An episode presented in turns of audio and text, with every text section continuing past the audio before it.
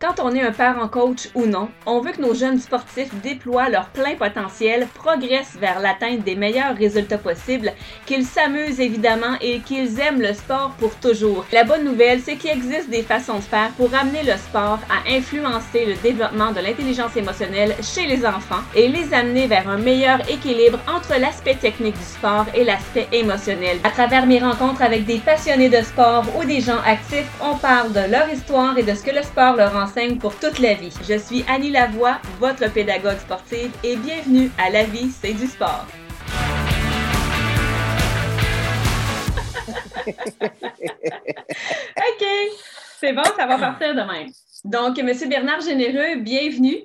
Bonjour Annie, comment vas-tu? Ça va très bien. Et, toi, Bernard, on va se permettre de, se tutoyer. C'est pas comme si on ne se connaissait pas. Absolument. Merci beaucoup. Bernard, peu de gens le savent, mais tu as été un entraîneur de ski et été un passionné de ski alpin. Tout à fait. Tout à fait. En fait, depuis, j'ai commencé à skier à Saint-Pacôme à l'âge de 5 ans. Donc, euh, et euh, je me suis assuré que mes enfants allaient commencer avant moi, donc euh, à, un plus bas âge. Donc, mes enfants ont commencé à skier à deux ans. Mon Dieu! oui. Non, c'est une passion qui, qui ben, écoute, j'ai 50, bientôt 59 ans, là, donc ça va faire près de 55 ans que je fais du ski alpin. Effectivement, c'est une passion que j'ai eue. Je dirais qu'en vieillissant, puis au fur des années, je n'ai peut-être pas aussi pratiqué assidûment que j'aurais bien voulu le faire mais euh, c'est une passion que j'ai euh, vraiment depuis très longtemps. Et, Saint-Pacombe, et Saint-Pacombe a été notre garderie, euh, même à cette époque-là, où tous les enfants de la région allaient s'y adonner pour faire du ski alpin, éventuellement de la glissade. D'ailleurs, j'ai été, en plus d'être entraîneur, j'ai été membre du conseil d'administration de la station planaire pendant au moins dix ans. Quel souvenir, quel souvenir gardes-tu, Bernard, de, justement de ces journées passées sur les pentes? Écoute, c'est des, euh, des, souvenirs absolument impérissables parce qu'il faut, savoir que notre région n'est pas pourvue, n'était pas pourvue de beaucoup de sports, d'activités euh, de, d'hiver, si je peux m'exprimer comme ça, abordables. C'est-à-dire qu'aujourd'hui, on a des centres de ski de fond gratuits, on a des pistes de fat bike, on a des, euh, toutes sortes d'éléments de la raquette qu'on peut faire dans des, dans des pistes balisées. Mais à l'époque, ça n'existait pas, ces choses-là. Ce pas des sports qui étaient très connus, un peu le ski de fond, mais c'est venu plus tard. Le ski alpin, à cause de Saint-Pacombe, a été euh, notre, pour plusieurs, des générations entières, là, ça a été notre sport euh, national. Et on disait à la blague, quand tu as appris à faire du ski à Saint-Pacombe, tu peux skier partout dans le monde. Parce qu'il faut savoir que la montagne, malgré sa petitesse, est une montagne assez à pic malgré tout. Mm-hmm. Et euh, que quand on avait skié ici, qu'on avait appris à skier ici, euh, parce que j'ai donné des cours avant d'entraîner en ski, euh, parce que l'école de ski était aussi quelque chose de très prisé à Saint-Pacôme. Il y avait jusqu'à 30 entraîneurs de ski, 30 professeurs à un moment donné dans l'école de ski. Donc, il y a eu des très, très grandes années, des, années, évidemment, des hauts et des bas à la station plein mais de façon générale, c'était un endroit extrêmement fréquenté à l'époque. Et tu dis, Bernard, c'était une école de ski, justement, tu y as enseigné. Donc, en tant qu'entraîneur, qu'est-ce que tu montrais aux jeunes?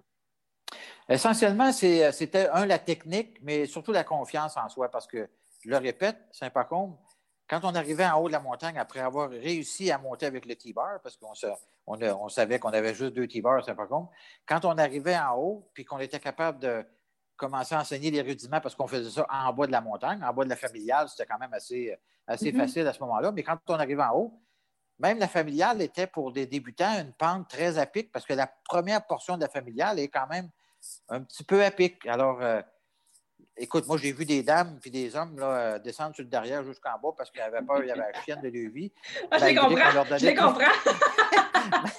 malgré tous ces conseils qu'on leur donnait, euh, ça, prenait des fois, certaines, plusieurs fois avant qu'on réussisse à monter en haut. Bien, comment tu arrivais, arrivais à leur enseigner cette, cette technique-là, Bernard? Justement, tu parlais de confiance en soi. Comment on arrive à enseigner ça à des jeunes? Parce qu'ils étaient quand même assez jeunes, j'imagine?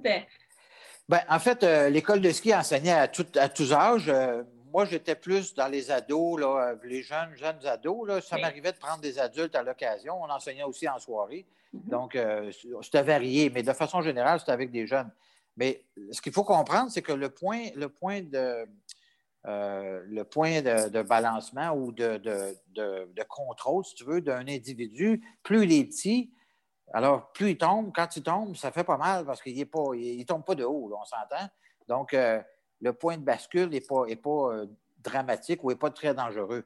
Mais quand on arrive chez les adultes, quand ils tombent, avec le poids, etc., souvent, là, ça, là, ça risque de faire mal. Puis d'ailleurs, j'en ai vu des gens se blesser à juste prendre des cours. Mm-hmm. Mais alors, c'est pour ça que moi, j'aimais mieux enseigner des ados. Je trouvais ça beaucoup plus dynamique. Écoute, euh, Bernard, euh, le point sur lequel euh, je veux t'amener, c'est que tu parles beaucoup de technique à ce point-ci, mais tu as commencé en parlant que l'objectif pour toi, c'était la confiance en soi. La confiance, comment, comment ça, comment ça s'enseigne en quelque sorte? Est-ce que ça s'enseigne, ça? En fait, oui, tout à fait. Tout à fait. Dans n'importe quel sport, d'ailleurs. J'ai fait de la planche à voile beaucoup. Pendant 25 ans, j'ai fait de la planche à voile. Aujourd'hui, je fais un petit peu de kite. Je commence tranquillement, d'ailleurs, à développer ma, passion pour le kite.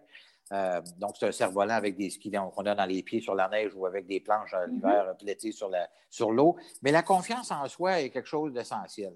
C'est-à-dire qu'il faut que, au-delà de la technique en ski, quand on apprend un nouveau sport, quel qu'il soit, il faut comprendre ses rudiments, il faut comprendre ses règlements dans certains cas. Moi, je ne suis pas quelqu'un de très organisé ou structuré par rapport à ça, mais j'aimais enseigner aux gens de prendre connaissance de ce qu'ils est en train de faire, de prendre conscience. La neige, tu la, neige, l'espace dans lequel on était, pour qu'ils soient capables de figurer qu'est-ce qu'il fallait qu'ils fassent pour être capable. Parce que quand tu arrives devant un obstacle, quand tu fais un sport, il faut que tu apprennes à contourner cet obstacle-là. Il ne faut pas que ne faut pas que tu rentres dedans. Il faut vraiment que tu prennes conscience de l'environnement qui t'entoure quand tu fais ton sport.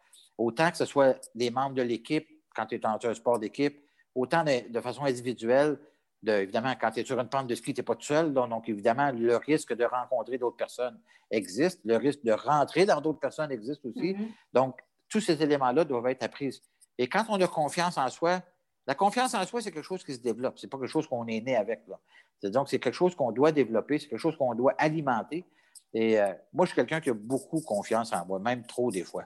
Donc, je n'ai pas peur de rien. Moi, D'ailleurs, j'ai fait un accident en ski euh, mémorable à Saint-Pacôme, plusieurs Mémorable? Mémorable. Je me suis cassé six côtes, déboissé une épaule. Euh, je suis rentré dans un arbre, j'ai cassé l'arbre. En tout cas, je peux te dire une affaire. Je, m'en souviens encore parce que ça a fait très mal. Et c'était la première fois en plus que je portais un casque. Parce que moi, je faisais du ski avec un chapeau de cow-boy pendant 25 ans. Et là, j'avais décidé. Un bel exemple à suivre. c'était la première fois que je mettais un casque. Alors, j'avais augmenté ma confiance en moi sans le vouloir parce que mm-hmm. j'avais un casque à la tête. Et là, j'ai pris des risques que j'aurais jamais, jamais, dû prendre. Et ça m'a amené dans un arbre. Mais tout ça pour dire que la confiance en soi au niveau du sport, ça se développe. Et plus on a confiance en soi, confiance en soi, ça veut dire qu'on se donne aussi droit à l'erreur. C'est-à-dire qu'on ne peut pas tout le temps gagner, on ne peut pas tout le temps réussir. Et d'ailleurs, la réussite, c'est le fruit de plusieurs échecs. Donc, on, doit, on se doit de faire, de tomber en ski, ce n'est pas anormal. C'est tout à fait normal. Il ne faut pas avoir peur de mm-hmm. tomber. D'ailleurs, il faut apprendre à tomber en ski. Moi, j'ai fait des chutes mémorables. J'ai tombé en masse en ski. J'ai perdu mes skis. J'ai, écoute, tout envolé. Là, mais en sachant tomber, on se fait pas mal. Donc, il faut savoir avoir. Puis ça, c'est bon au soccer, c'est bon dans n'importe quel sport. Et, et ça, c'est là où on développe cette confiance en soi en étant conscient de notre environnement qui nous entoure quand on fait un sport. Est-ce que ce genre de truc que tu donnes aussi à tes petits-enfants, parce que maintenant tu enseignes aussi le, ski alpin, mais cette fois plus euh, familial. Encore, ça a toujours été familial pour toi le ski, là, mais Aujourd'hui, ça l'est un petit peu plus euh, avec tes petits ben, Moi, j'ai toujours été quelqu'un de très occupé dans ma vie. J'ai des entreprises, etc., etc. Donc, moi, le samedi matin, c'était sacré. On allait faire du ski toute l'avant-midi, des fois jusqu'au milieu de l'après-midi quand la température le permettait, que c'était beau. Après ça, je me retournais travailler, mais je, consacrais mes samedis matins à mes enfants, puis je renseignais le ski, ou bien j'entraînais, parce qu'on a entraîné en compétition. Ma fille, d'ailleurs, qui est là, elle a compétitionné contre Marie-Michel Gagnon, qui est, au, qui, au national. elle l'a déjà battu même dans les compétitions euh, de ski bec qu'on avait à l'époque mm-hmm. dans la région de la Côte-du-Sud. On avait toute l'alliance sportive qui existait. Et elle a compétitionné. Elle a exactement le même âge qu'elle. Et elle a compétitionné contre elle au Massif du Sud, où je me souviens une fois où elle avait gagné contre Marie-Michel Gagnon, qui est sur la Coupe mondiale actuellement. Et selon toi, mais selon toi, Kayla, qu'est-ce qui l'avait fait gagner? En fait, qui est là, elle, fait, comment je pourrais dire, elle a aussi une confiance assez importante. C'est une fille qui a peur de rien. Donc, c'est, il ne faut pas avoir peur quand on fait du sport. Il faut être vraiment conscient de l'énergie qu'on doit y apporter pour réussir. Mais, euh, oui, vas-y. C'est intéressant ce que tu dis parce qu'il ne faut pas avoir peur quand on fait du sport, mais est-ce que tu veux la même chose pour ta petite fille que, que tu coaches actuellement? Là? Ben, en fait, j'aurais même plus peur pour ma petite fille tellement qu'elle a du guts. Là. Fait que, ah, c'est inversé. Là. elle a commencé, ouais, c'est ça. Mais là, moi, j'ai vieilli. Là, je me suis assez assagi un peu, mais ça reste que quand je vais faire du ski puis je me laisse aller, moi, j'aime la vitesse. Alors, autant en voiture, en, en silo, en n'importe quoi, j'aime la vitesse. tu as été témoin de ça. Mais euh, l'idée, c'est qu'en ski, j'ai tellement moi, je, considère que j'ai tellement contrôle de ce que je fais. Mm-hmm. Maintenant qu'avec les skis paraboliques que nous avons, Écoute, on est littéralement couché sur la neige quand on, fait nos virages. Mais je reviens à ma question. Je reviens à ma question. Qu'est-ce que fait gagner, selon toi, Kayla? Est-ce que c'est sa force de euh, caractère? oui, absolument. C'est sûr que sa force de caractère, absolument. Kayla est très compétitive. Elle était très compétitive. Ça aussi, c'est une donnée souvent qu'on a en, dedans de nous. Ça peut se développer aussi également. Mais quand on a déjà cet esprit de compétition, moi, quand j'ai entraîné mes enfants, comme tu sais, quand on est dans un groupe de 15-20 jeunes, parce qu'à l'époque, dans le club de compétition, il y avait 20, 25, 30, 40 jeunes, mes enfants, je les traitais, euh, comment je pourrais dire, plus sévèrement que même les autres parce que je voulais qu'ils donnent l'exemple. Tu sais, dans, mm-hmm. Comment est-ce qu'on est quand on est un parent entraîneur?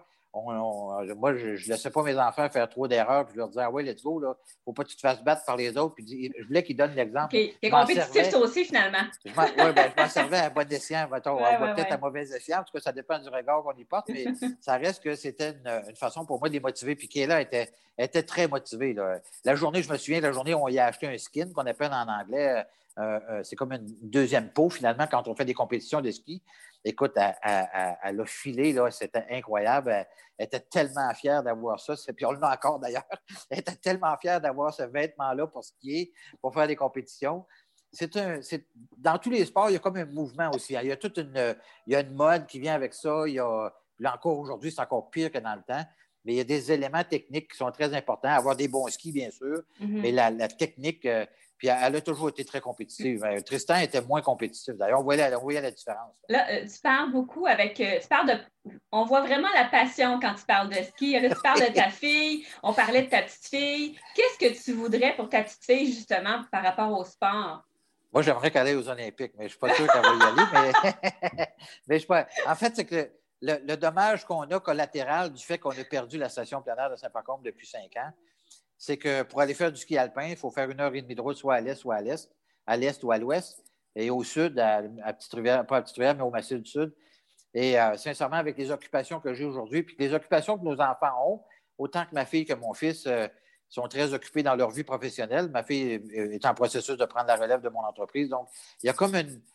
La vie d'aujourd'hui est différente un peu. Puis la proximité qu'on avait avec Saint-Pacôme et la difficulté de cette montagne-là faisait en sorte que quand on arrivait en compétition à l'extérieur, on n'était pas jaloux de personne parce qu'on savait qu'on était capable de compétitionner de par la difficulté de la montagne. Bernard, euh, quel conseil euh, tu donnerais euh, justement à, des sportifs qui veulent se lancer justement à peut-être dans, sans dire dans une carrière de ski alpin, mais quel conseil toi tu as reçu que tu dis, ben moi ce conseil-là, je le donnerais aussi aux jeunes sportifs?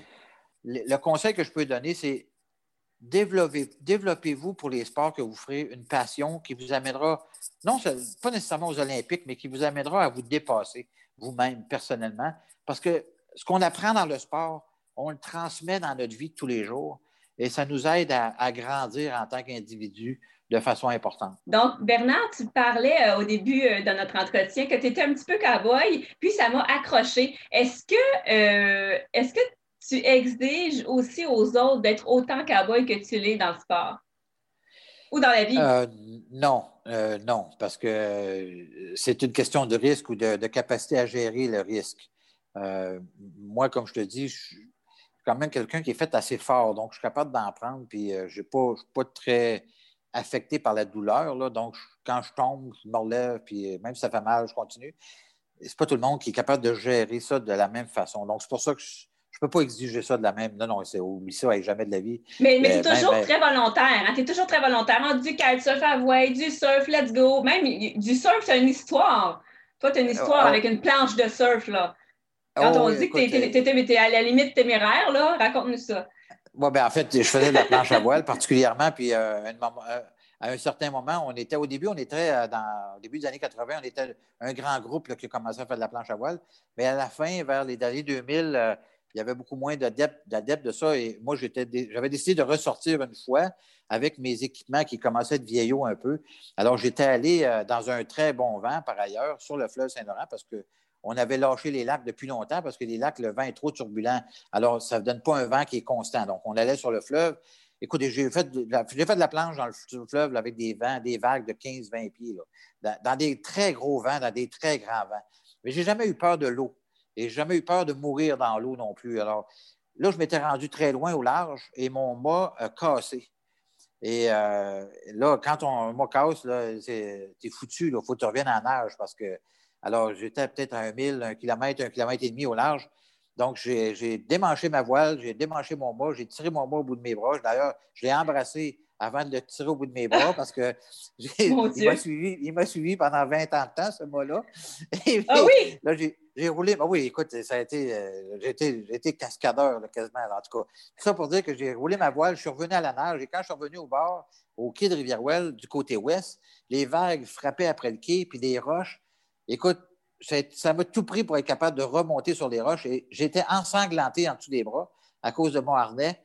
Je n'avais jamais pas, pas senti cette, cette douleur-là parce que j'avais mon objectif, c'était de revenir au bord. J'aurais pu y laisser ma peau facilement, là, sincèrement, parce que c'était vraiment très dangereux. Mais finalement, tu es, quelqu'un qui a plus comme un choc qui a neuf vies, là, finalement. Là. Je t'écoute parler. là. J'ai été chanceux dans mes accidents, en fait, dans mes incidents. Pas des, des incidents plus, là, mais c'est pour te dire que la gestion du risque, et ça, c'est partout dans ma vie, c'est comme ça j'ai une, une, très grande tolérance à la gestion du risque. C'est-à-dire que je suis capable de prendre des risques pour moi-même. Évidemment, j'essaie d'éviter d'en faire prendre pour les autres, mais pour moi, je, peux faire n'importe quoi. Les gens vont me demander de faire de l'escalade. D'ailleurs, dans mes tournées que j'ai faites, mm-hmm. j'ai fait de l'escalade, j'ai refait de la planche à voile, j'ai fait de la trampoline, ce que je n'avais jamais fait sur un lac. Écoute, puis tu devrais voir historiquement ma, ma fameuse fouille est sur Internet, là, sur la chaîne YouTube. écoute, euh, j'ai revolé pour à peu près, mais puis l'eau était froide en plus. en, tout en ski nautique, d'ailleurs, j'ai fait l'acquisition d'un chalet dernièrement, puis en ski nautique, je m'étais juré qu'avec moi et ma fille, on ferait du ski nautique ensemble. Et je n'ai pas réalisé que les deux skis que j'avais, c'était deux skis pour faire du un ski, donc avec une quille en dessous. Donc, euh, à un moment donné, quand on a réussi à décoller, parce que ça a pris un certain temps avant qu'on décolle, euh, à un moment donné, puis là, j'ai pris une fouille aussi. D'ailleurs, c'est sur Internet. Non, je, euh, non, non, je l'ai gardé privé, celle-là. Mais j'ai vraiment, vraiment, plongé, mais pas à peu près. Là. Mais, dirais-tu... il faut savoir tomber encore une fois. Dirais-tu, euh, Bernard, que la gestion du risque, encore une fois, c'est quelque chose qui s'applique dans le sport comme dans la vie? Euh, oui, jusqu'à une certaine mesure. en fait, je suis, je suis comment je pourrais dire, je suis guidé maintenant par un peu plus de sagesse et surtout par une équipe euh, qui est euh, autour de moi qui analyse, euh, qui analyse le risque politique ou entrepreneurial avec mon associé par ailleurs.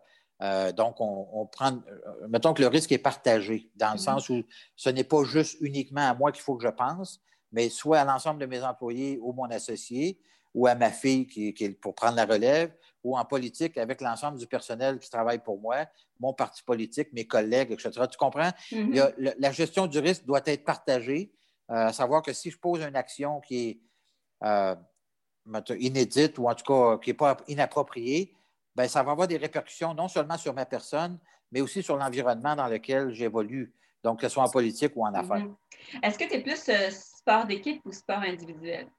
Moi, je suis sport individuel. Je n'ai jamais fait de sport d'équipe. D'ailleurs, j'ai joué au hockey une fois dans ma vie.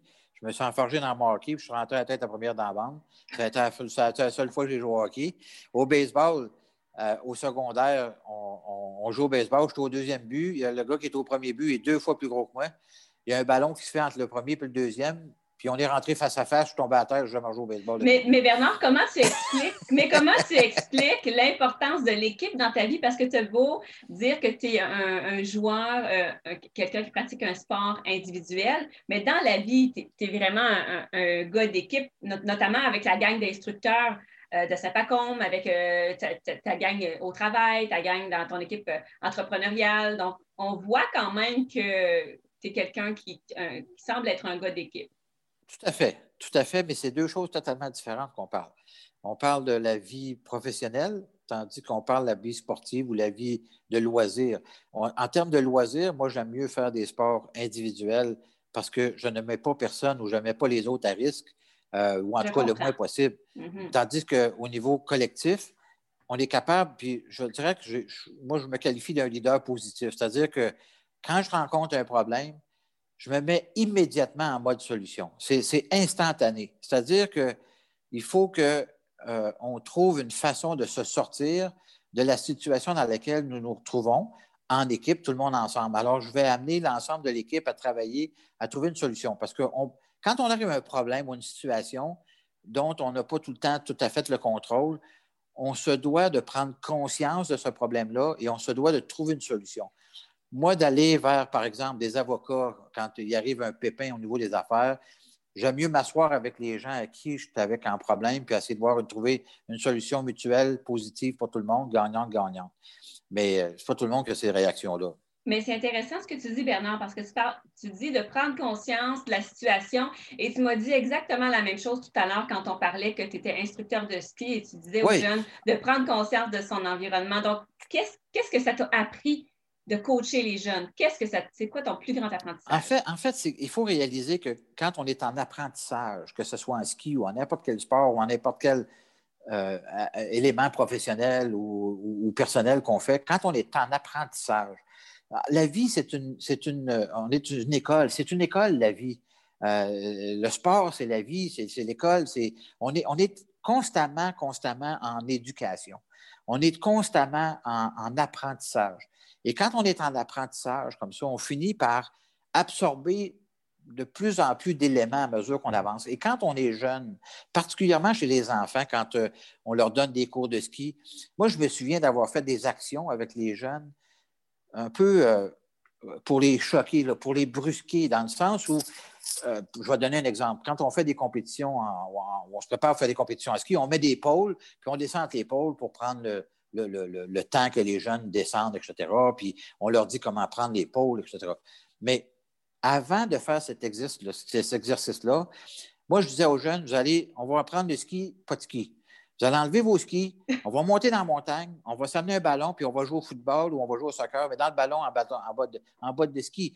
C'était quoi l'exercice de ça? L'exercice de ça, c'était d'apprendre autre chose dans un environnement qu'on considérait comme étant contrôlé. Donc, on sortait, c'est out of the box, qu'on peut, on peut dire mm-hmm. comme ça, de façon à être capable de manipuler nos bottes de ski, parce que c'est les bottes de ski, c'est nos pieds qui contrôlent les skis. Alors, en, faisant ça, on apprenait d'une autre façon à être capable de gérer le, stress, de, nos, gérer nos skis. Et euh, écoute, on a eu du fun. En fait, c'est par le jeu que j'amenais à faire ça, de façon à ce que les jeunes puissent avoir aussi du plaisir à faire de la compétition. Parce que la compétition, quand on est sous le stress de la compétition, parce que gérer le stress quand on fait une compétition, c'est un autre, un autre paire de manches aussi. Mais d'apprendre à, faire du sport tout en s'amusant, ça, c'est fondamental. Mais c'est la même chose dans la vie. Qu'on soit en entreprise, il faut avoir du plaisir dans ce qu'on fait. Si on n'a pas du plaisir dans ce qu'on fait, bien, je dis à tout le monde, débarrassez, faites d'autres choses, allez faire, trouvez-vous une passion, puis allez-y, allez l'assumer, votre passion. Parce que ça ne donne rien de faire des choses qu'on n'aime pas au départ mm-hmm. ou sur lesquelles on n'est pas passionné ou intéressé. Là. Bien, merci beaucoup pour cet entretien très intéressant, euh, Bernard Généreux. Euh, merci encore une fois de ton temps aujourd'hui pour euh, le podcast La vie, c'est du sport. Et ça se poursuivra dans quelques instants. Les rôles seront inversés. Je m'en vais dans ton podcast qui s'appelle Bernard rencontre son monde. Tout à fait. À tout de suite. la bienvenue. Merci. Bye